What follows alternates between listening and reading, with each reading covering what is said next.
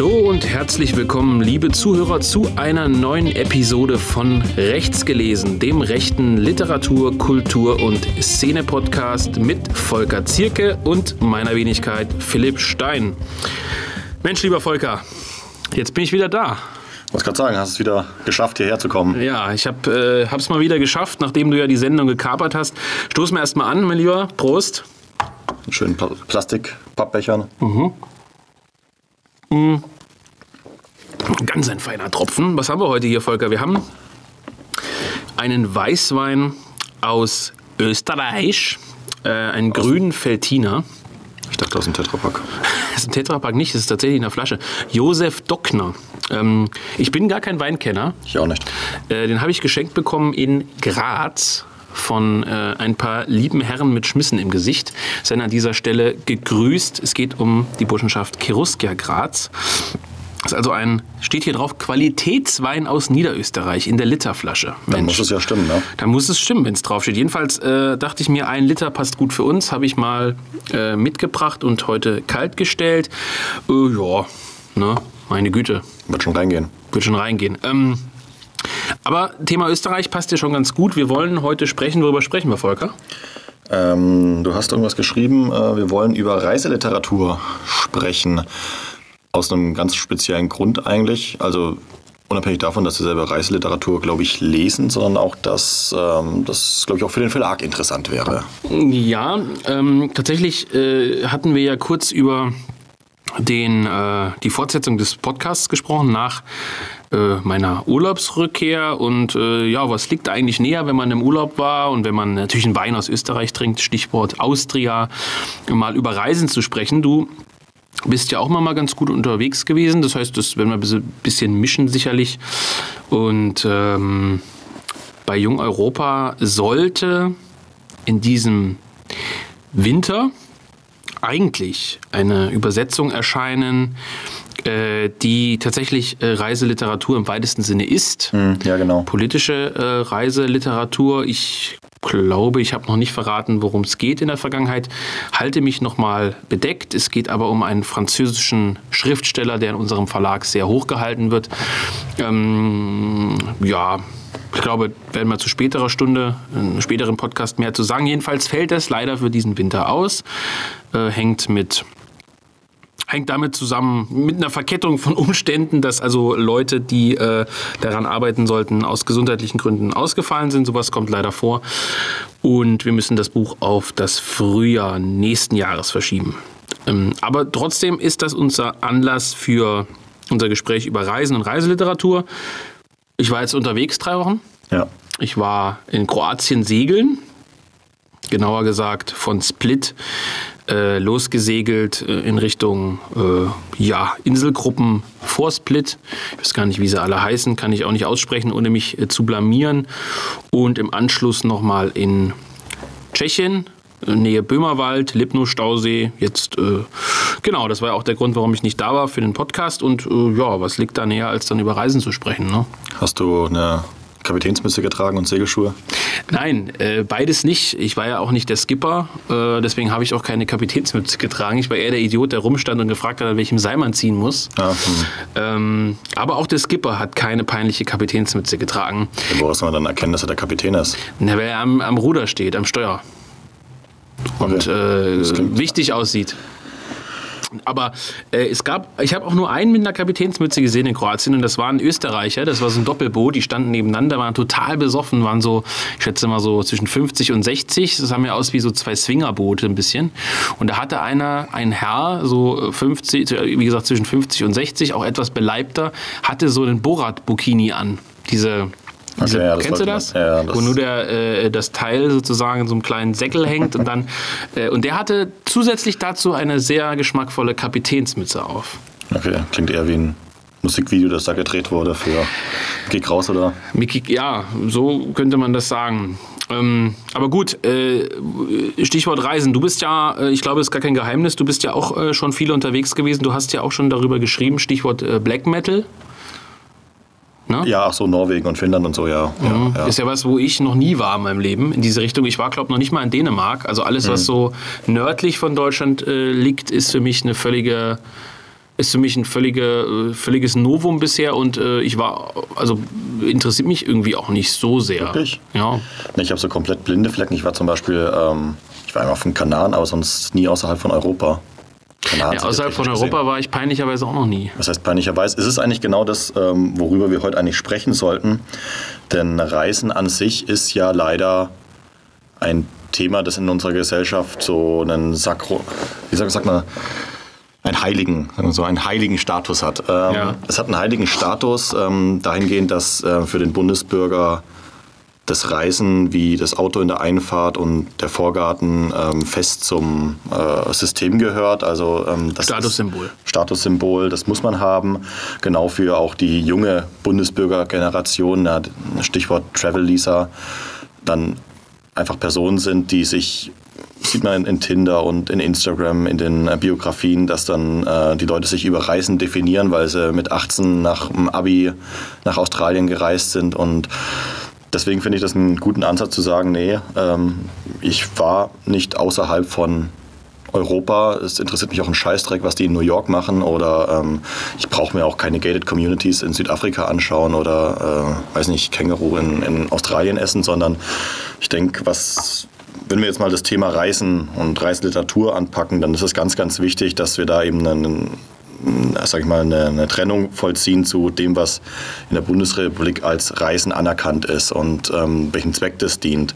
Und ähm, ich glaube, es ist wichtig festzustellen, dass bei uns beim Reisen noch festzustellen ist, dass wenn wir in der Ferne unterwegs sind, wieder zurückkommen, dass man auch wieder einen Heimatbegriff findet und für die anderen ist es ja irgendwie so eine Weltflucht. Also der Bundesbürger fliegt äh, in seinen Jahresurlaub nach Mallorca oder sonst wohin, um irgendwie dem trögen Plattenbau in äh, Duisburg zu entfliehen. Und das ist ja genau das Gegenteil von dem, was wir eigentlich wollen.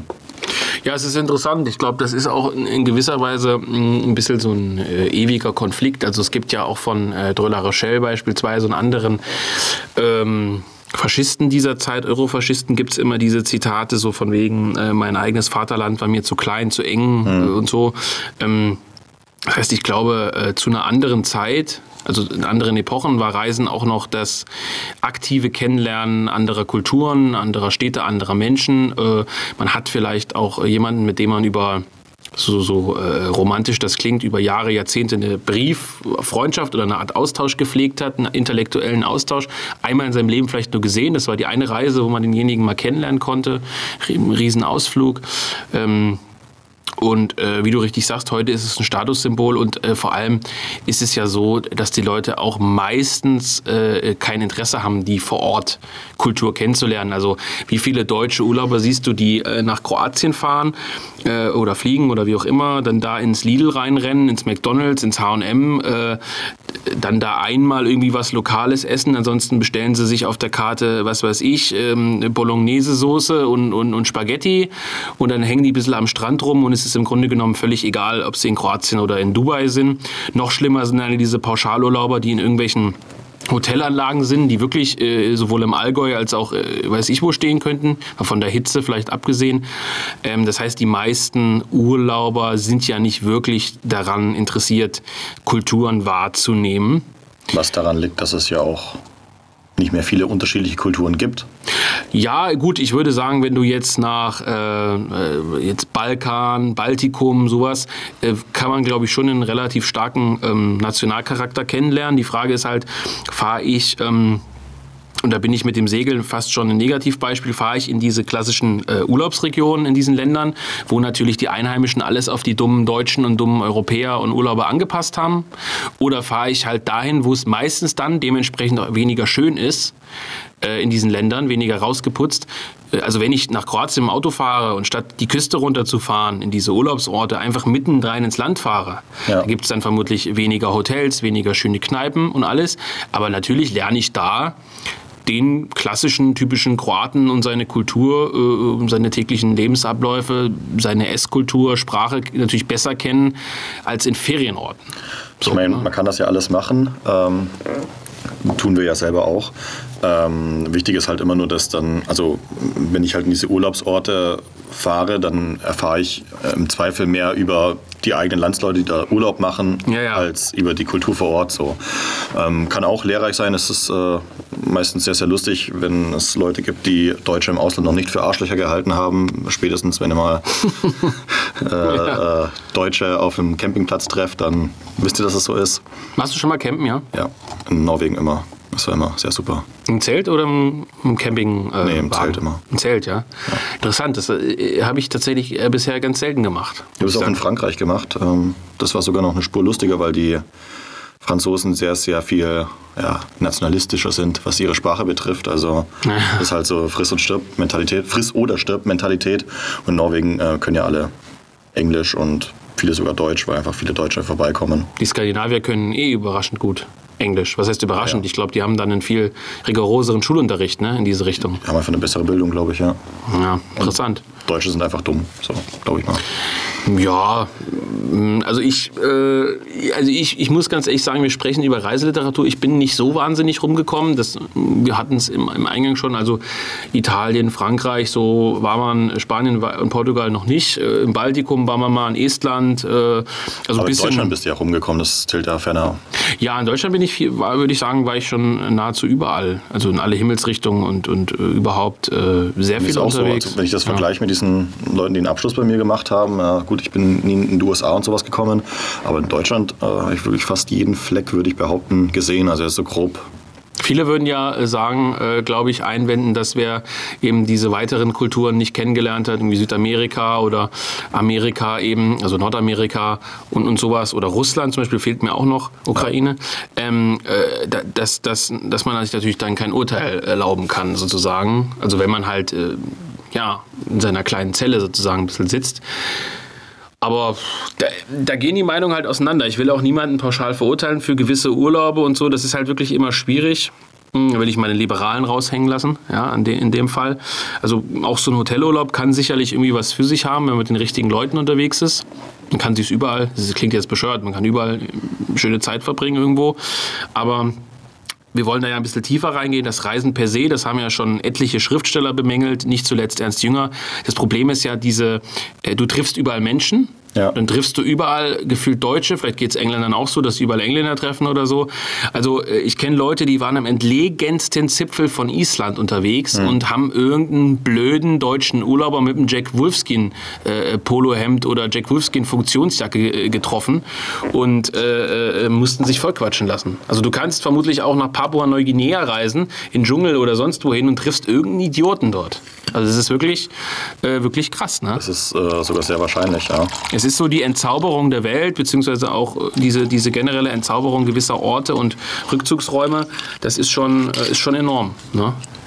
Ist schon enorm. Also, ähm, ja, also deswegen, ähm, vielleicht kann man festhalten, also ich reise sehr gerne und äh, ich bilde mir ein, auch äh, Interesse daran zu haben, fremde Kulturen kennenzulernen. Ich war ja schon einige Male oder wir waren ja schon einige Male auch in größeren Gruppen unterwegs mit äh, Kaiser Höver, solchen Leuten, die auch alle äh, viele fremde Sprachen, also viele äh, Sprachen sprechen, gutes Wissen über gewisse Kulturen haben, die man bereist. Äh, bei Kaiser denke ich da so an Osteuropa, bei, bei Höver denke ich an Italien, andere Leute Frankreich. Also ich würde schon sagen, obwohl man den Rechten ja immer diese Fremdenfeindlichkeit und was auch immer vorwirft, dass wir schon im Vergleich zum linksliberalen äh, Normalo-Urlauber äh, schon ähm, anders Urlaub machen. Ne? Na, das ist das, Anders was ich, was ich einleitend meine. Eben, ich glaube, wir können uns oder wir haben einfach einen anderen Blick auf die Dinge, der es uns erlaubt, auch äh, Dinge anders wahrzunehmen. Das kann man natürlich einwenden, gut.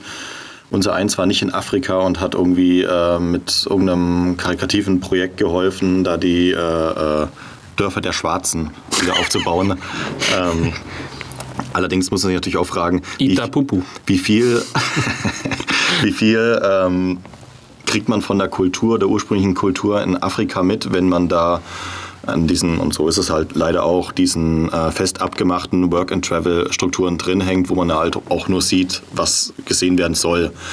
Also ähm, Ich hasse Leute, die in Australien nach der Schule waren. So Leute gehören, das gehört verboten. Wenn ich so eine Scheiße noch einmal hören muss, dann platzt mir der Arsch. Also das ist wirklich unglaublich. Ich bin durch Australien gereist und habe dort gearbeitet und das alles kennengelernt. So eine Scheiße, wirklich Wahnsinn. Ja. Unglaublich. Also es ist wirklich, aber wie gesagt, ich wenn ihr das gemacht habt, die ihr zuhört, schämt euch. Na gut. Würde mich mal interessieren in den Kommentaren, ob das äh, Ob die jüngere will. Generation das tatsächlich, auch vielleicht ob die was Positiv, Positives rausgezogen haben oder das jetzt äh, heute nicht mehr machen würden. Ich glaube, man kann da durchaus was Positives rausziehen, indem man halt sagt, gut, das ist halt total behinderte Scheiße. Aber diese Standardsprüche sind ja. Ich war mir nach dem Abitur nicht klar, was ich machen sollte. Und das Jahr hat mir geholfen, einig zu werden und bla. bla. Wenn man, wenn man, das ist doch so unglaublich, das ist wie aus einem schlechten Film eigentlich, ne? Das ist natürlich zwei Jahre zur Bundeswehr gehen äh, sehr viel schlauer. Habe ich auch viel gesehen. das glaube ich. Aber nee, also, also Reisen generell, glaube ich, also ich bin da. Könnte man jetzt natürlich, äh, wenn der Jonas hier wäre, die Kehre. Nächstes Thema ist ja Postwachstumsökonomie. Ja. Im nächsten Hefte schreibe ich auch einen Artikel drüber, einen Beitrag. Könnte man natürlich die Frage, der, äh, die, die ökologische Frage der Reise aufwerfen, aber das würden wir uns, glaube ich, für heute mal aussparen. Ja, Ähm, das führt zu weit. ja.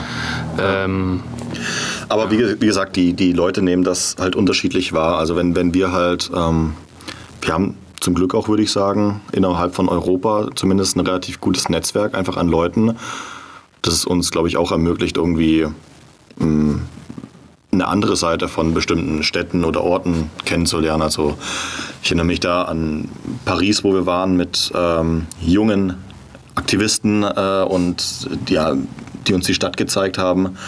Und du, du gehst natürlich in andere Restaurants, du gehst in andere Lokale, ähm, du isst anders, du gehst andere Strecken. Und äh, ich glaube, in, in Rom war das ja auch ähm, so ein Stück weit Ja, immer so. klar. Das ist ähm, eine andere Erfahrung, als wenn du halt irgendwie mit deiner Alten äh, so auf äh, Romantikurlaub in Paris machst und äh, dir dann uns ein teures Hotel oder auch nicht äh, anmietest und dann halt die ganze Zeit einfach nur da rumgammelst und abends halt zum Burgerladen vor der Nase reingehst. So. Ja. Würdest du sagen, da man könnte ein Stück weit die, das äh, Werk von Höver, Europa Power Brutal, auch in äh, so eine Art von Reiseliteratur einordnen? Ja, schon. Also es ist ähm, eine Reise und es ist Literatur. Ja, gut, okay, alles klar. Ja, ist das so. Also, Ja. Nee, aber das, da kommt ja auch das äh, Wichtige raus. Also bei Höver differenziert sich ja der Inhalt dadurch aus, dass ähm, verschiedene Stationen äh, durchgemacht werden und dann eben zum Beispiel auch ähm, Kontraste aufgezeigt werden. Die sind natürlich ähm, ja, stilbedingt dann so sehr, sehr scharf geschnitten, was denke ich auch nötig ist so ein Stück weit. Aber es ist ja auch in der Realität so, dass einfach die, es geht auch um die politische Kultur in den jeweiligen Ländern, dass die in Italien halt anders ist als in Deutschland oder in Frankreich. So, und darum geht es ja. Hast du dich viel mit äh, Reiseliteratur beschäftigt? Also mit, mit Autoren, die auf, auf Reise waren? Ich würde da so, muss sagen, ich würde da so äh, Kriegs. Tagebücher und so Sachen nicht reinzählen wollen, weil, ich meine, gut, auch da kann man argumentieren, äh, da ist jemand auf einer Art von Reise, aber es geht ja schon, so blöd es klingt, eher um die Lustreise, also um, um das freiwillige Aufbrechen sozusagen irgendwo hin, um dort äh, bestimmte, äh, ja, bestimmten Zweck zu erfüllen, bestimmten, äh, meinetwegen auch Spaß zu haben. Hast du da äh, große Klassiker, die du da. Ne, große Klassiker ähm, nicht. Ich habe natürlich in der Jugend relativ viel so Trivialliteratur über Reisen gelesen, also einfach so auch so ein bisschen so Abenteuerromane natürlich und so ein Scheiß, aber halt auch so, mm, ja, gibt's ja diese Art Ra Reiseratgeber, die auch mehr in so einem literarischen Stil geschrieben sind. So. Und das ist mir erst letztens wieder aufgekommen, als ich ähm, dieses Buch von Eckhard Nickel und Christian Kracht gelesen habe. Ähm, Aha. ähm, ich komme gerade nicht auf den Namen, tatsächlich. Ich hatte ja äh, aus dem Urlaub äh, gepostet einen äh, Screenshot von äh, dem Eckhard Nickel Buch von unterwegs. Ja. Ist ja auch ein äh, Buch, was sich mit, mit Reisen beschäftigt. Und Ferien für immer heißt das, genau. Ferien für immer, ja. Kann ich sehr, sehr empfehlen. Imperium ist ja äh, von Christian Kracht, könnte man ja fast schon auch in diese Richtung vielleicht drängen. Ja, also technisch gesehen muss man sagen, dass die meisten Geschichten halt auf so einem Heldenreiseprinzip Ja. funktionieren. Das ist halt auch immer eine Reise. Also. Ja, ist schwierig. Also der Klassiker ist sicherlich äh, die italienische Reise von Goethe. Ne, das ist ja sicherlich einer der, also es gibt sicherlich auch viel frühere ähm, Werke, aber könnte man, glaube ich, äh, schon sagen, dass äh, diese die italienische Reise von Goethe schon irgendwie so das Vorbild aller Reisebücher irgendwo ist. Ähm, Und es gibt ja relativ viel dazu. Also wenn man es von rechts jetzt betrachten will, dann könnte man natürlich Jünger anführen. Jünger ist ja bekannt äh, für seine Reisen unter anderem äh, nach Südamerika, unter mhm. anderem nach Afrika, unter anderem ja auch deswegen, weil er äh, ja die äh, passioniert Käfer gesammelt hat, ein Jäger war, wenn man so will, und eben auch in diese äh, Länder und Kontinente aufgebrochen ist, um, um tatsächlich ganz banal, so banales klingt, Käfer zu jagen, Käfer für seine Sammlung äh, zu fangen. Und äh, es gibt da äh, die Norwegen-Reise mhm. von Jünger. Es gibt äh, die Atlantische Fahrt, also die Brasilienreise, so Südamerika. Ähm, also Jünger hat viel zu Reisen verfasst. Äh, ich denke, da hat er auch ganz klar viele seiner Stärken. Also ich bin zum Beispiel der Meinung, dass diese Reiseberichte, diese Reiseromane, wie auch immer, von Jünger äh, sehr stark sind. Und dann hast du äh, von links beispielsweise Feuchtwanger, Moskau 1936, also er war in Moskau vor Ort. Christa Wolfs Moskau-Tagebücher. Also du, also du, hast. auch letztens die, die, Reiseberichte von diesem Finn gelesen, der in Deutschland war, ne? Ich habe die Reiseberichte auch vom Finn gelesen. Äh, du weißt, wie man ihn richtig ausspricht? Ja, Pavolein oder so. Ja, äh, genau, der so immer als äh, finnischer äh, Pietro La Rochelle beschrieben wird. Da, da gibt es natürlich auch viele Berichte, klar. Da spielst du jetzt auf die auf, des, äh, auf die vom nationalsozialistischen, von der nationalsozialistischen Regierung ähm, sozusagen initiierten äh, Dichtertreffen an. Da gibt es ja die Weimarer Dichtertreffen, wo ich glaube 41 und 42, wo äh, ja, Dichter und Literaten aus ganz Europa äh, eingeladen waren. Dieser finnische Autor war eingeladen zu Reichsparteitag 36, glaube ich, und mhm. war dort als Gast äh, mit anderen skandinavischen Schriftstellern unterwegs. Äh, Im, ah, wie hieß es denn korrekt? Ich muss jetzt lügen. Hieß es irgendwie Skandinavienhaus oder so? Jedenfalls irgendwo an der See. Ähm, in Norddeutschland, meine ich, äh, war er unterwegs. Also äh, genau, also es gibt gibt auch diese, diese Art von, von Berichten, beispielsweise aus dem Dritten Reich, Reisen ins Dritte Reich, gibt es relativ viel Literatur, von rechts wie von links. Klar, diese ganze Moskau-Geschichte, ja, also äh, und grad, auch aktuell gibt es noch viel Reiseliteratur. Gerade bei Moskau, ich lese gerade äh, von Robert Byron, ähm, First Russia, then Tibet. Ähm, ist ganz interessant, weil man dann auch sieht, wie diese, sag ich mal, tieferen Reiseberichte so ein bisschen aufgebaut sind, dass es ja nicht nur darum geht, irgendwie sich irgendwie in ein fremdes Lokal reinzuhocken und da was zu bestellen, was du hier auf der Speisekarte nicht findest, mhm. sondern halt auch, ja gut, hat halt gesagt, ja gut, er ist halt Brite, äh, Engländer, glaube ich, der halt 1933 oder 32 ähm, nach Russland äh, reist und dann sagt, gut, das ist halt das System, das dem Westen äh, entgegengesetzt ist, aber auch eine westliche Tradition hat und bewertet es unter den äh, Gesichtspunkten und dann eben nach Tibet, äh, das keine westliche Tradition hat und trotzdem den westlichen Werten maximal entgegengesetzt ist. Mhm. Und äh, bringt es dann so, sage ich mal, in so einen Dreiklang. Das ist ganz interessant und ähm, so funktioniert das im besten Fall ja auch. Nicht nur das Reisen, sondern auch die Reiseliteratur an sich, denke ich. Was wäre dir denn bei Reiseliteratur wichtig? Also wenn du ein Buch in die Hand bekommst, wo es um irgendeine Art von Reise geht, wohin auch immer, völlig egal. Was muss so ein Buch haben, um zu fesseln? Ja, es muss gut geschrieben sein. Das trifft auf alle Bücher zu, aber... Also die Stilistik muss gut sein? Mm, ja, also ich lese keine Bücher, die langweilig sind, also die langweilig geschrieben sind. Es gibt halt auch so, so Bücher, die sagen, ja, die musst du gelesen haben. Das ist aber halt Humbug, Zeitverschwendung. Ja. Ähm, ich ich habe, wie gesagt, jetzt gerade dieses Christian Kracht Buch äh, Ferien für immer gelesen. Das ist halt einfach nur 120 Seiten halt lustiger Kram, also Anekdoten und sowas gesammelt. So, das Aber das hatte ich nicht angesprochen, oder? Doch, doch, ich fand's gut. Ganz gut. Hm. Ja. Das, halt war nicht zu banal. Das wäre auch eine Frage. Kann Reiseliteratur zu banal sein? Ja, es ist banal, wenn sie über Banales berichtet. Also wie gesagt, ich, wenn ich reise, will ich ähm, halt nicht ähm, in, mich in ein Lokal setzen und ähm, was bestellen, was man bei uns nicht ja. bekommt und das dann als Reise verbuchen und so. Mhm. Über sowas will ich auch nicht lesen. Ne? Mhm. Das heißt also entweder du gehst halt den, den Christian Krachtweg und sagst, ähm, wir schreiben über was komplett Absurdes. Das heißt, irgendwie man, man fliegt irgendwie nach Thailand, aber statt über die Sehenswürdigkeiten von Thailand zu schreiben, schreibst du über irgendwas komplett Absurdes, was dir auf dem Hotelzimmer passiert ist, was überhaupt nichts mit Thailand oder so zu tun hat, so komplett am Thema vorbei eigentlich, was aber halt so einen Unterhaltungswert für sich hat. Mhm. Oder du findest halt irgendwie so einen, so einen Knackpunkt, irgendwie zum Beispiel jetzt wie bei Byron, dass man irgendwie die, die die Kultur unter Berücksichtigung der, der eigenen Herkunft dann bewertet oder wie das Land früher war und oder sowas, ja. Was hältst du überhaupt von Sehenswürdigkeiten? Schwierig. Schwierig, ne? Ja. Sehe ich auch immer so. Also auf der einen Seite, auf der einen Seite ähm, gibt es sicherlich Sachen, die als klassische Sehenswürdigkeiten klassifiziert sind, die man tatsächlich gesehen haben muss, ja. so blöd das jetzt klingt. Ja. Und andere Sachen, äh, die halt einfach so zum Abhaken sind. Also wo die Leute halt wirklich ein Selfie vormachen und dann sagen, ich war halt irgendwie in New York irgendwo, was weiß ich, und ich war da halt.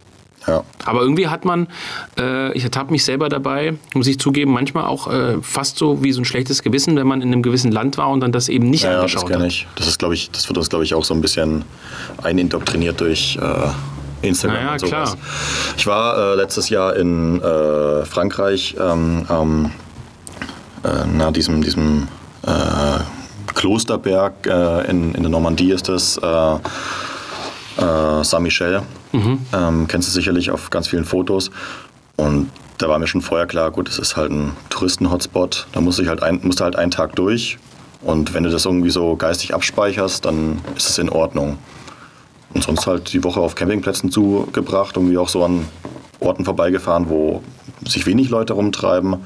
Und du hast eigentlich immer, oder hatte ich das Gefühl, eigentlich immer ähm, die besten Erlebnisse, sage ich mal, äh, dort, wo relativ wenig los ist. Aber würdest du sagen, es geht dir beim Reisen auch um Menschen kennenlernen? Das ist ja auch eine spannende Frage, weil wir sprechen die ganze Zeit davon, dass wir ja. Kulturen kennenlernen wollen und haben da auch, ich habe eben das Essensargument durchaus auch angeführt, weil ich das durchaus auch als Teil äh, einer Kultur sehe. Natürlich auch wie den Alkohol, klingt jetzt blöd, wir würden uns hier immer besaufen, aber äh, der Alkohol ist natürlich auch, also äh, die, die Kroaten sind unglaublich stolz auf ihren, auf ihren Schnaps und so, ja, also das gehört auch irgendwo dazu, also die, die Kulinarik als als, als, als Volksausdruck.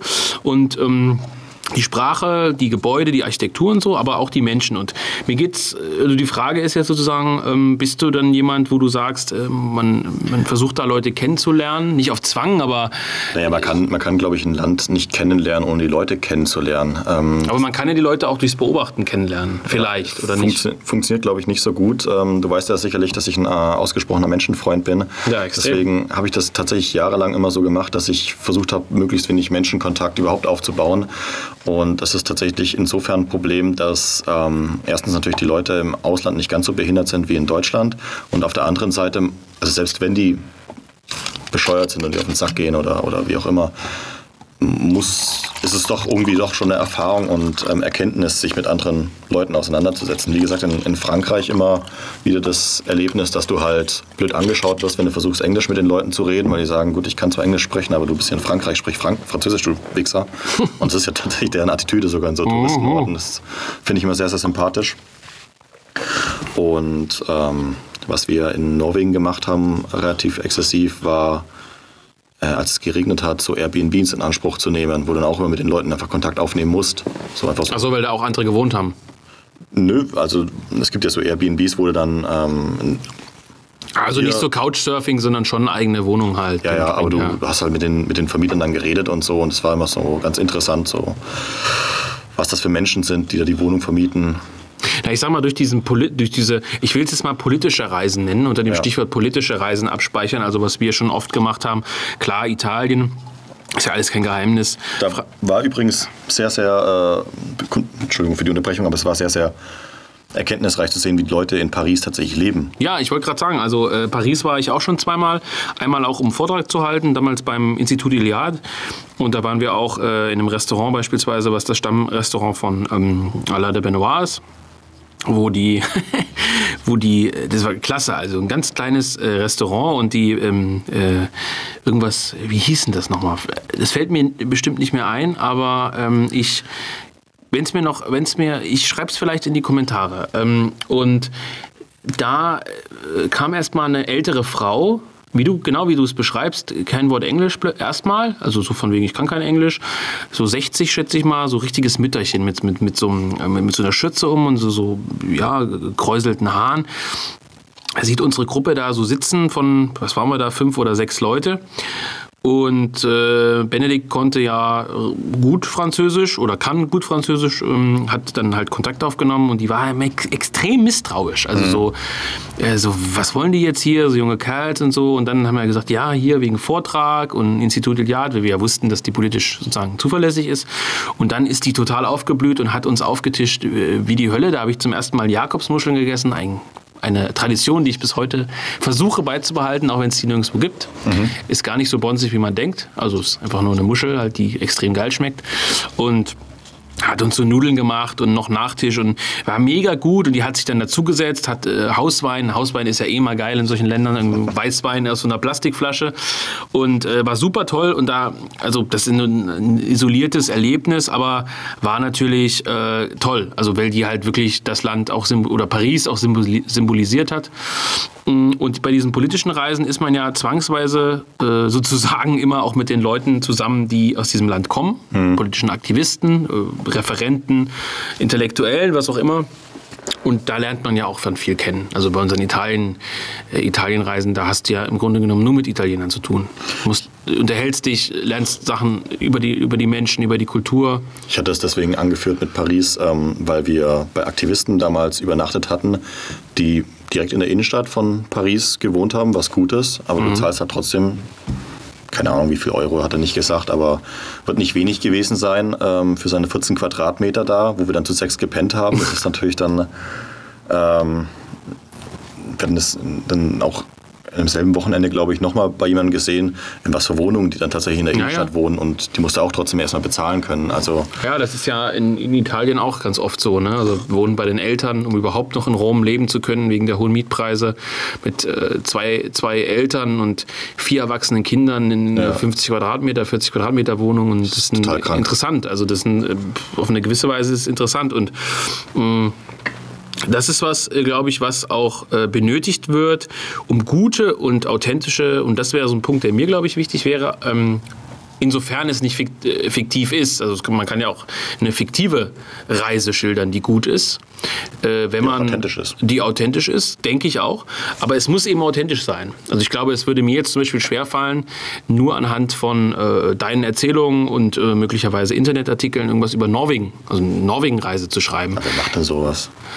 Ich glaube schon. Also, also ich weiß nicht, ob, ob man das jetzt nur auf die Reise reduzieren kann, aber äh, über Erlebnisse zu schreiben, die man selber nicht erlebt hat, glaube ich schon, dass es mittlerweile ein, ähm, ein Ding ist. Du hast es auch, glaube ich, in deinem Nachruf auf Manuel Ochsenreiter äh, indirekt angesprochen, äh, dass viele Journalisten eben über äh, Länder äh, berichten und werten und äh, Urteile fällen, in denen sie selber nicht gewesen sind oder nur in Hotels oder nur in Botschaften, aber nie authentisch drinne waren. Ich glaube, das ist in deinem Nachruf äh, drinne. Ja.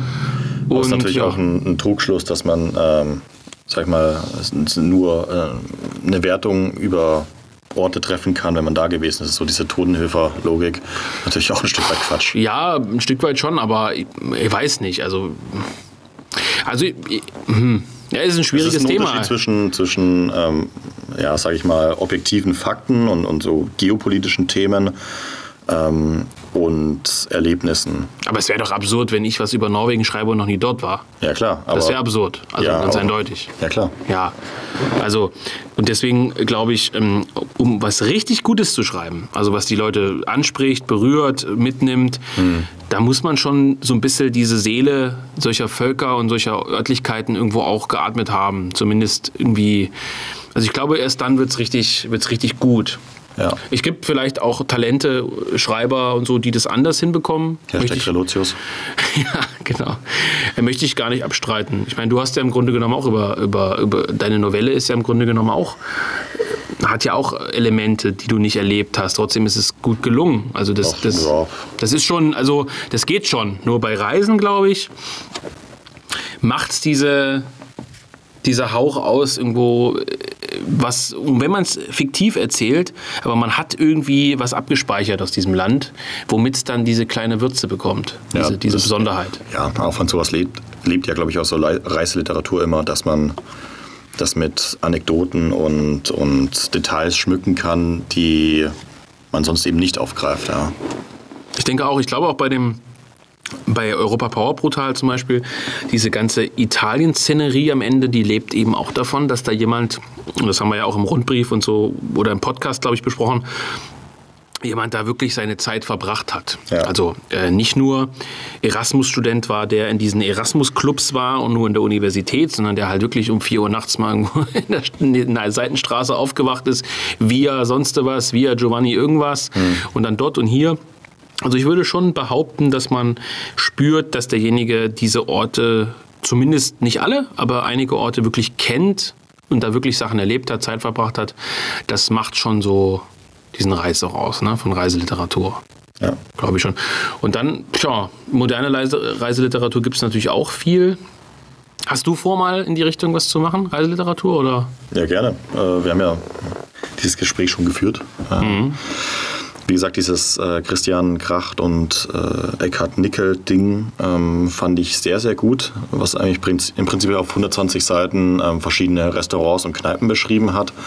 Und das ist natürlich genau so dieses Europa Power Portal-Ding, dass man über die guten Orte des Lebens und der Welt äh, spricht, wo man richtig schön essen und trinken kann oder auch einfach nur Spaß haben kann, was natürlich sehr, sehr liberal ist. Ähm, und sowas könnte ich mir durchaus auch von rechts vorstellen. Und aber da halt wirklich dann auch, auch so ein bisschen den Blickpunkt einerseits auf Europa. Äh, Kracht und Nickel, die waren ja überall, also vor allem dann äh, Südostasien und sowas, ähm, was mich so gar nicht interessiert. Nee, null. Ähm, überhaupt nicht. und ähm, andererseits natürlich dann auch immer ein Blick auf so politische Zusammenhänge natürlich. Also nicht nur wie die Kultur in dem Land tickt, sondern auch wie die politische Kultur in dem Land tickt, was es da für Strukturen gibt und sowas. Und das stelle ich mir interessant vor, weil es sowas nicht gibt. Und weil man das natürlich dann auch für den einen oder anderen als Art Reiseratgeber benutzen könnte. Ja, das war ja, also mit der Idee trage ich mich ja schon seit vielen Jahren, muss ich gestehen. Also schon wirklich seit drei, vier Jahren bestimmt. Ähm, jetzt erst wieder äh, kürzlich, nachdem ich äh, in Tschechien so einen Reiseführer in der Hand hatte, der in, der, in dem Haus auslag über Südböhmen, äh, der gut gemacht war. Also da waren schöne, schöne äh, Tipps drin und so, wo man hinfahren kann. Und sowas äh, ganz banal, also jetzt unliterarisch sozusagen, einfach von rechts zu gestalten, zu sagen, das sind jetzt die 40 äh, wichtigsten Orte in Europa, vielleicht gibt es auch ein paar außerhalb von Europa, die man gesehen haben muss, wo man hinfahren kann oder so. Ähm, klar, da, und da, da kann man ganz ehrlich sein, äh, bin ich wieder von abgerückt, obwohl die Idee immer wieder aufkeimt, weil es natürlich auch eine äh, perfekte Zielscheibe darstellt. Also ich meine, im Grunde genommen verrät man Journalisten, äh, linken, ähnlichen äh, Deserteuren sozusagen der äh, angemessenen, äh, angemessenen politischen Arbeit, äh, verrät man natürlich sicherlich auch Dinge, die nicht sein müssen. Also irgendwelche Kneipen, die nicht. Ich meine, du kannst, du kannst, äh, es gibt beispielsweise in Paris, die gibt es nicht mehr, aber es gab da so eine Art Mini-Untergrundkneipe von Rechten, die mega gut war, wo ich auch zu Gast war. Ähm, die gibt es nicht mehr, wie gesagt, aber sowas muss natürlich in so einen Reiseführer rein, sonst ist ja wertlos. Ja, klar. So, und dadurch outest du natürlich so eine Struktur. Wenn du, äh, keine Ahnung, in Italien könnten uns sicherlich bekannte äh, irgendwelche Denkmäler nennen, die man in sowas reinnehmen kann als Empfehlung. Ja, dann äh, reist halt der Nächste dahin und schmiert halt das Denkmal voll, was bisher niemand auf dem Plan gehabt hat. Also das ist natürlich auch eine schöne Liste zum Abarbeiten, wo sich der ein oder andere dann bedanken wird, dass man das im Prinzip äh, spruchreif irgendwo rausgebracht hat. Und das ist äh, so, so sehr man sich jetzt damit selbst äh, beschmutzt, indem man leider Gottes zugeben muss, dass auch das eine Rolle spielt, solche Überlegungen, bringt mich das immer wieder davon ab. Weil so einen Reiseführer zu machen wäre viel Arbeit, aber nicht schwierig. Also man hätte genug Orte. Aber ich weiß nicht, ob es zum aktuellen Zeitpunkt äh, halt schlau ist. Ja, also das, was dir vorschwebt, ist ja was anderes. Ja, so subkulturelle Sachen sind natürlich schwierig, aber da muss man auch sagen, gut, entweder du bist halt in der Subkultur drin oder halt nicht. Ja, das ist Das, eben auch ein deswegen Punkt. ist es irgendwie sinnlos, auch für rechte Normis, äh, Entschuldigung geht raus an unsere Zuhörer, äh, diese Tipps dann zu geben. Äh, ich meine, wer es nicht kennt, der kennt es halt nicht. Also, ja, das ist schon richtig. Aber dir schwebt ja was anderes vor. ja, man kann ja auch ähm, diese subkulturellen Sachen, also diese ja, rechten Sachen auch in Orten finden, die nicht explizit rechts sind. Ja. Ähm, Also spezielle Orte, kann man sagen. Spezielle Orte oder durch die Unterscheidung. Also, dass du so ein Negativbeispiel zum Beispiel hast oder mhm. ein Negativerlebnis, dass du, weiß nicht, einen Franzosen rankommst, der halt ähm, entgegen der, der Praxis äh, sich verhält oder irgendwie sowas, dass man dann das an, an so einem Beispiel, an so einer Anekdote festmachen kann oder an einem total Touri überlaufenden Ort. Ich denke zum Beispiel immer an die Normandie in Frankreich. Mhm. Die Franzosen, wie gesagt, ein sehr, sehr stolzes Volk an sich, äh, stolz auf ihre Kultur. Trotzdem ist die ganze scheiß Normandie mit Amerika-Flaggen zugehängt wegen D-Day und äh, Saving Private Ryan äh, und, und, und, so ein Quatsch. Und ähm, dann äh, hängt dann natürlich in der alten, weiß ich nicht, äh, romanischen Kapelle von Saint-Mère-Église äh, hängt da der, die immer noch die Puppe vom amerikanischen Fallschirmjäger da im, am Kirchturm und du denkst, ja, seid noch ganz beieinander. Ja. Und ähm, so, sowas finde ich halt interessant und, und auch lustig immer zum, zum Rausstellen und äh, über sowas könnte man tatsächlich nachdenken oder müsste man nachdenken. Also es ist dann in dem Fall keine Empfehlung, in Anführungszeichen, so das muss man gesehen haben, da, da müsst ihr hinfahren, sondern es ist eher wie so ein, ja, wie könnte man das beschreiben, literarisches Tagebuch? Nein, aber so ja, eine Tagebuch oder eine Landkarte einfach, mhm. wo was ist. Also auch unter anderem der Skurrilitäten unter anderem. Ja. Ich war zum Beispiel mal in Schottland in einer manche werden mich jetzt hassen, wenn ich das sage, aber in einer äh, umfunktionierten Kirche, mhm. in der dann eine richtig geile Bar war. Ja, also ich weiß nicht, wie das gekommen ist. Ich weiß auch gar nicht mehr, wie das Ding heißt. Aber das, das ist ja genau meine Ideologie, aber. ja, das war in Glasgow oder irgendwo um Glasgow rum. War das eine äh, umgebaute Kirche zu einer mega geilen Bar. Ja, also gibt es sicherlich einige, die ausrasten, wenn sie das hören, aber es war halt so. Ich habe da äh, schön meinen Whisky getrunken und mh, mm, mein Bier und ähm, das wäre zum Beispiel auch so ein Ort, den ich schreiben würde. Also es war einfach äh, irgendwie ulkig, skurril halt. Aber sowas könnte man natürlich in Angriff nehmen, klar. Also das wäre dann das, der etwas andere. Äh, es lebt natürlich dann von, von den unterschiedlichen Erlebnissen und äh, Anekdoten. Das heißt, das müsste man, das hatte ich dir ja auch gesagt, äh, breit aufstellen mit verschiedenen Autoren, die verschiedene Sachen beitreten. Also es kann, kann, kann nicht nur einer schreiben, sondern es müssten viele Leute schreiben. Wie gesagt, äh, Genosse Höver, der sehr, sehr viel in Italien war. Es wäre natürlich Blödsinn, wenn jemand anders was jetzt ja, ja. in Italien schreibt, wo er einmal da gewesen ist, wo er, wie gesagt, lange da gelebt hat, auch bei der Gastfamilie und so. Interessant ist ja, man kann ja mal so ein Ding raushauen, im Hardrock Café in Prag findet man überall Swastikas. Ja. Nicht, dass ich das gut finden würde, aber wenn man, wenn man da sitzt und äh, äh, sein Bier trinkt oder so, muss man nur mal nach oben gucken, in diese Empore. Äh, das ist sehr interessant. Es kommen ja auch sehr, sehr viele osteuropäische Touristen dahin, um nur das abzufotografieren. Wirklich? Habe ich zumindest ich dachte, hätte, ich dachte, ich hätte das exklusiv entdeckt. Ja. ja, so ein Scheiß. Kann man schon nicht mehr verwenden fürs Buch. Nee, ist schon raus. Also, nee, Reiseliteratur ein interessantes Thema. Vielleicht äh, droppe ich äh, jetzt doch noch ähm, die Franzosensache, ja. Also, ja, kann man doch noch raushauen. So random einfach. Nee, was, was war geplant? Was war geplant? Ich hatte es ja am Anfang gesagt, dass ich eigentlich nicht raushauen will, aber warum nicht? Ähm, Warum nicht? Das ist nicht so eine rechte Sache? Ja, also geplant war folgendes. Und zwar, das eine verrate ich nicht, das andere schon. Ähm, es war ein Doppelpack geplant für das Weihnachtsgeschäft. Äh, ein Roman, eine erste Übersetzung eines Romans im Doppelpack mit einem anderen Buch. Das ist das, die Reiseliteratur von äh, Pierre Dreux-La Rochelle. Der ein oder andere mag es schon erraten haben. Der hat ähm, im Laufe seiner publizistischen Laufbahn sehr viele Reiseberichte veröffentlicht. Ich glaube, an die 50 müssten es sein. Für verschiedene Magazine. Marianne hieß das eine, hm. für sein eigenes. Später ähm, das sind aber weitestgehend in der Hinsicht politische Reiseberichte. Also das heißt, er beschreibt natürlich auch die Kultur und so, aber er beschreibt hauptsächlich, ähm, was politisch los ist, wie die Menschen gerade ticken und ähm, hat das über eine relativ große Zeitspanne, ich glaube von ungefähr zehn Jahren, hat er also verschiedene Reiseberichte verfasst. Und die, soweit ich weiß, gibt es keinen einzigen Reisebericht auf Deutsch, weil es eben, wie gesagt, äh, hauptsächlich Zeitschriftenpublikationen sind und die Deutschen sich bei Tröler Rochelle halt hauptsächlich auf ähm, die Romane eben gestürzt haben. Ähm, und wir haben alle Reiseberichte, möchte ich meinen. Und wir haben wirklich einen Wahnsinnsaufwand betrieben. Alle Reiseberichte, die es von ihm gibt. Und ich habe das von einem französischen äh, dem französischen Dreux-La Rochelle-Experten gegenprüfen lassen. Wir haben alle Reiseberichte erwischt, selbst vom kleinsten Magazin, der kleinsten Zeitschrift, kurz, lang, haben die gesammelt haben dann entschieden, alle zu übersetzen.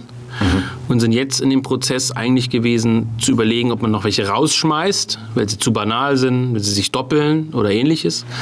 Und äh, jetzt ist eben das Projekt deswegen vertagt, weil der Roman, der in diesem Doppelpack kommen sollte, sich noch zieht.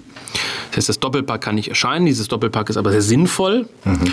Und deswegen haben wir auch diesen Reisebericht, obwohl der schon recht weit ist, in Lektorats- und äh, Editionszustand, nach hinten verschoben. Leider. Das ist ein sehr schönes Liebhaberbuch natürlich, weil ja, ein Großteil der Kunden, weiß ich nicht, ob die Reiseberichte von Dröla Rochelle für den interessant sind, aber ähm, das Buch wird vermutlich reißerisch heißen zwischen Hitler und Stalin, hm. weil er eben in Deutschland viel war. Er hm. war aber auch, ich glaube, 36 in der Sowjetunion, Buenos Aires.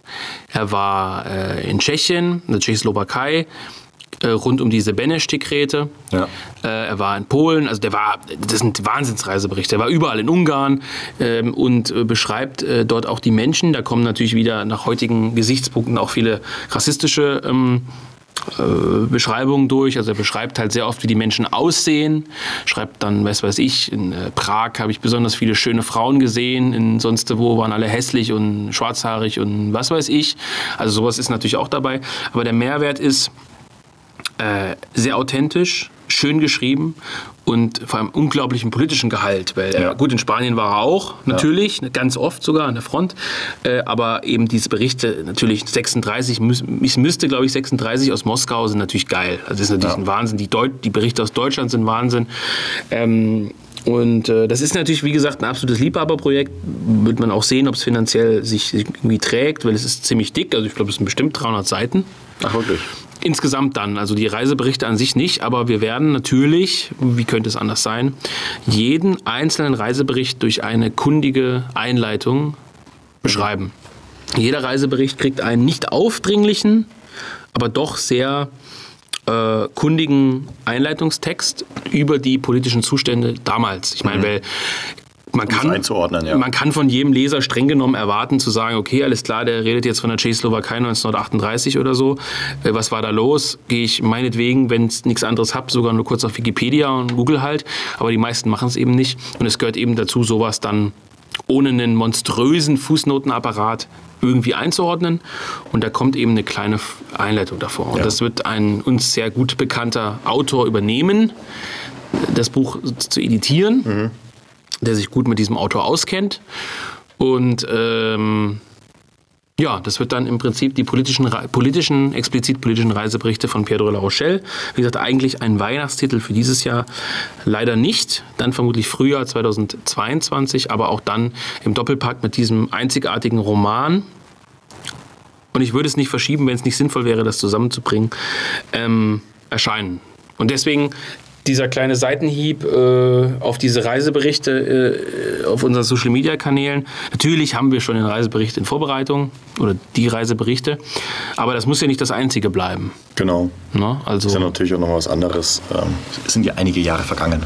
Ja, klar, das spielt sich hauptsächlich in den 30ern ab. Ich weiß nicht, ob auch späte 20er Jahre dabei sind, das weiß ich aus dem Kopf nicht mehr. Das Projekt begleiten wir jetzt schon knapp zwei Jahre. Das zu übersetzen war natürlich auch das Zusammensammeln überhaupt ja. schon viel Arbeit. Da haben äh, glücklicherweise uns äh, gute, gute Freunde weitergeholfen und, und zugearbeitet, auch mit diesen ganzen Scans mh, mm, von diesen Berichten eben aus den verschiedenen Magazinen und so. Und das wird auf jeden Fall ein sehr, sehr schönes Projekt und das wird der erste Band über äh, Reisen dann im Jung Europa Verlag sein, wenn man es so fassen will. Das ist doch eine runde Sache. Das Gute an so Reiseberichten ist ja, dass man, obwohl die vielleicht so umfassend sind, auch sehr, sehr selektiv lesen kann. Genau, genau, genau. Das bietet sich ja zum Beispiel Und durch die jeweils, äh, jeweils individuelle Einleitung kann man auch tatsächlich wirklich sagen, man, äh, man fängt jetzt halt mit äh, am Ende an was oder, oder man will jetzt halt was über Buenos Aires lesen. Ja, dann fange ich halt gerade da und genau. das ist da. Ich lese gerne Bücher, wo, wo ich gerade bin. Ja, ich habe äh, ähm, ich werde hier sein im Sonnenschein und Schatten, das Christian Kracht Buch über die Schweizer, den Schweizer Redouis, mhm. diese Bergfestung in, in, in der Schweiz gelesen. Das war sehr, sehr schön. Ich glaube, ich darf verraten, dass du dir das mit dem äh, Benedikt Kaiser teilst. Der ist ja da sogar fast so pedantisch, dass er sich auf diese Urlaubsreisen ja. mehr oder minder vorbereitet durch. Wir hatten uns darüber unterhalten, kurz vor kurzem erst. Ja, durch, durch äh, solche äh, Reiseliteratur. Deswegen ist er auch ein ausgewiesener Kenner der Reiseliteratur, der natürlich heute ähm, das bereichern würde. Aber natürlich, wo ist er? Im Urlaub? Im Urlaub. Ähm, genau, ja. Und äh, das finde ich eigentlich auch eine schöne Sache. Also es ist fast schon ein bisschen klischeehaft, aber es ist eine schöne Sache, wenn man im Urlaub selbst sich dann mit diesen Geschichten beschäftigt. Und da passieren auch lustige Sachen. Ich glaube, das ist auch eine Anekdote vom Kamerad Kaiser, dass er äh, eine Biografie, meine ich, über Tito hm. gelesen hat, während er im dann am Strand verprügelt wurde. Urlaub war in einem der äh, zugehörigen Länder und, äh, glaube ich, auf Zustimmung traf. Verständlich. Verständlich, möglicherweise, ja, aber ähm, so war es wohl. Ja, jedenfalls äh, eine schöne Sache. Also Reiseliteratur können wir, äh, glaube ich, beide was abgewinnen. Und ich könnte mir auch vorstellen, dass die meisten Jung Europa-Leser und auch Podcast-Hörer, die ja nochmal ein spezielleres Publikum sind, äh, auch damit was anfangen können. Ja, wie gesagt, das ja. ist, glaube ich, nur zu trennen von diesem weltmännischen Getue. Ja. Aber man muss, denke ich, ähm, ja, um Europa wertschätzen zu können, da auch unterwegs gewesen sein. Das denke ich ja, Man kann es ja heute auch. Also.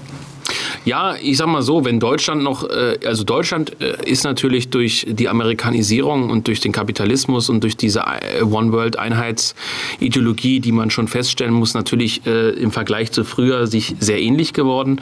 Aber ich glaube, Deutschland ist schon noch eins der Länder, in dem man große Unterschiede immer noch feststellen kann. Ja. Zumindest wenn man ins ländliche geht. In den Großstädten ist es teilweise wirklich kaum noch merklich, aber im ländlichen ist es schon noch stark. Also man merkt schon, ob man in Niedersachsen, von Niedersachsen äh, nach Norddeutschland weiterfährt oder ob man äh, eben von Baden-Württemberg, also von dem Bundesland Baden-Württemberg Richtung Bayern fährt. Wie unterschiedlich alleine die Architektur, die Menschen, die Landschaft ist, das ist schon immer noch beeindruckend. Und ähm, auch die Mentalität der Menschen ist durchaus noch unterschiedlich, auch wenn überall die verdammten Studenten hinziehen und alles äh, gleich machen. Aber ähm, also man kann, glaube ich, innerhalb von Deutschland schon mal anfangen, äh, vieles kennenzulernen, viele extreme Unterschiede kennenzulernen. Vielleicht auch ein kleiner Hinweis auf dein nächstes Buch und äh, das ich ja schon lesen durfte. Ähm, und das wann erscheint, Volker? Dürfen wir das schon sagen? Das, du bist, glaube ich, der Verlagsleiter. Ich krieg nur die Kohle. du kriegst nur die Kohle, ja, das stimmt. Nein, wir verraten es noch nicht. Auf jeden Fall. Äh, auf jeden Fall, ähm, genau. Und in Europa ist es dann natürlich noch krasser, ja logisch. Aber ähm, also mir, mir ich, wie, aber ich hatte diese Diskussion lustigerweise. Ich weiß nicht, du willst jetzt vielleicht schon zum Ende kommen, aber ich muss nee, nee, nee, noch, äh, einwerfen. Ähm, ich hatte diese Diskussion mit meinem Vater letztens, ähm, wo er sich darüber beschwert hat, da, hat, dass so viele junge Leute, gerade bei uns auf dem Land in Bayern, ähm, äh, so, ähm, ja, wie sagt man, phlegmatisch sind. Sie wollen nicht wegziehen. Die wollen, die gehen zum Studieren ins nächste, in die nächste größere Stadt. Das hat er bemängelt. Ja. Das war eigentlich was Gutes. Ja. Das habe ich auch gesagt. er, hat okay. das, er, hat das, bemängelt. Ähm, ähm, dass die Leute eben so äh, unflexibel sind, dass die äh, so, ein, so einen Drang haben, nichts Neues kennenlernen zu wollen, dass sie sagen, ja gut, äh, ich bin hier aufgewachsen, mir gefällt es hier, ich möchte hier bleiben. Wir haben gesagt, ja, ähm, das ist der Traum. Also du musst die Mentalität natürlich haben. Ich meine, ich bin ja auch ähm, mehrere hundert Kilometer geflohen. Äh, ja, ja, klar. Ähm, also es ist eine Mentalitätssache, aber man kann es wenn jemand sich zu Hause verwurzelt fühlt und sagt, ich möchte hier aus dem Erzgebirge oder aus dem. Schwaberländle oder ähm, aus der Lüneburger Heide nicht mehr weg. Man soll das bitte machen. Mhm. Darf sich auch durch Jung Europa Reiseliteratur nicht angestiftet fühlen, unbedingt ähm, sein Auslandssemester in Dublin zu machen. Nö, nö, nö, nö, das muss nicht sein. Also ich glaube schon, um, also ich glaube schon, dass es nicht schadet, äh, jetzt ist es jetzt ein Kalenderspruch, die Welt kennenzulernen durch Reisen. Mhm. Aber ich meine auch nicht, dass es ein Muss ist. Also du wirst dadurch nicht zum besseren Menschen, du wirst dadurch auch nicht schlauer. Klar, du äh, gewinnst neue Erfahrungen. Äh, diese viel beschriebene Horizonterweiterung mag auch sein. Auf der anderen Seite könnte man auch argumentieren, Leute, die ständig unterwegs sind, denen fehlt auch irgendwas. Denen fehlt die Horizonterweiterung in die, in die andere Richtung. Also, Oder man fragt, kann sich einfach fragen, ob die vor was wegrennen. Ja, äh, zum Beispiel ähm, wahrzunehmen, welche minutiös kleinen Unterschiede es schon in der Heimat gibt. Ja. Also ähm, ich bin ja kein Freund äh, dieses extremen Lokalpatriotismus, so von wegen in den, den Ort kann ich nicht ziehen, das sind Arschlöcher und so, wegen nichts. Das ist manchmal äh, reichlich banal, aber trotzdem kann ich dem auch was abgewinnen, weil äh, man muss halt einfach sagen, ähm, gerade, ich finde, das merkst du gerade, wenn du neu irgendwo hinziehst und dich dann mit der Region wirklich beschäftigst. Ähm, das ist zwischen, also wenn man das historisch betrachtet, sprachlich betrachtet, mentalitätstechnisch betrachtet, dass es selbst zwischen wenigen Ortschaften und Kleinstädten in einem Ja. Bereich so massive Unterschiede geben kann, die sich selbst in dieser wahnsinnig äh, durchkapitalisierten und durch ähm, ja, rationalisierten Welt immer noch irgendwo widerspiegeln, selbst bei jungen Leuten, ähm, dass natürlich Leuten, die ständig in der Welt unterwegs sind, auf Reisen sind und alles äh, Fremde kennenlernen wollen, teilweise abgeht, äh, auch diese Dinge mal auf der Mikroebene wahrzunehmen. Ne? Und Ja. also deswegen, rumreisen muss nicht äh, der Schlüssel zur, zur Welterkenntnis sein, sondern äh, wenn ich mein ganzes Leben meine äh, 50 Kilometer, 30 Kilometer Umkreis nie verlassen habe, kann ich auch ein sehr äh, guter, äh, schlauer, was weiß ich, Mensch sein, wenn man Ja. das so kategorisieren will. Ähm, deswegen, ja, also das ist interessant, dass äh, dein Vater, also jemand, der äh, logischerweise in älterem Semester angehört, äh, das so sieht. Also die meisten sagen ja eher, oh, die hauen alle ab und das ist ja schrecklich und Na gut, der ist ja auch viel rumgekommen, sag ich mal. ja gut, aber klar, also in, interessant, dass es in die Richtung geht. Das setzt sich halt durch so. Es gibt halt irgendwie diesen Typus von Mensch, der viel unterwegs ist. Wie gesagt, ich nehme ja selber nicht aus. Es gibt ja immer diese, diesen, ja, dieses Gauland-Sprüchchen von Anywheres and Somewheres. Ja. Und ähm, ja, letztendlich ähm, kann ich mir das selber auch nicht ausnehmen. Ich war ja auch nie wirklich zu Hause. Ich schwätze ja auch kein Schwäbisch. Weißt? du. Naja. ja, nee, äh, hast du vollkommen recht. Also deswegen. Tja, also Reiseliteratur, unser heutiges Thema sozusagen, äh, ist, ist eine ganz tolle Sache, aber ist natürlich auch so ein Sehnsuchtserwecker irgendwo, ne? Ist natürlich gut für Leute, die nicht weg wollen. Können sie einfach die Bücher lesen. Meinst du, können die Bücher kaufen, müssen nicht wegfahren? Ist billiger auf jeden Fall. das stimmt. Und umweltfreundlicher. Ja, das ist wieder ein ganz anderes Thema. Ne? Das, die Reise kann man ja auch von einer anderen Perspektive betrachten. Aber deswegen natürlich, die Kehrer-Abonnenten werden äh, in der nächsten Ausgabe was dazu finden. Die anderen kaufen sich natürlich das Einzelheft. Jetzt auch am Kiosk. Lieber Jonas, bisschen Werbeblock für dich. Ich hört das gar nicht mehr. Das ist schon nach fünf Minuten. Ah, ich glaube auch, ich glaube auch, dass es nicht hört. Aber vielleicht hört es ja doch und meldet sich dann bei uns. Ansonsten, ja, Werbeblock. Hm, Ist jetzt lang nichts gekommen. Tatsächlich war Europa Power Brutal ein äh, voller Erfolg, sowohl ähm, inhaltlich. Das heißt lange seit Anfang August, wo die Höver Zweitauflage kam. Ja, gut, es kam eine Zweitauflage, aber es ist ja kein neues Buch. Ja.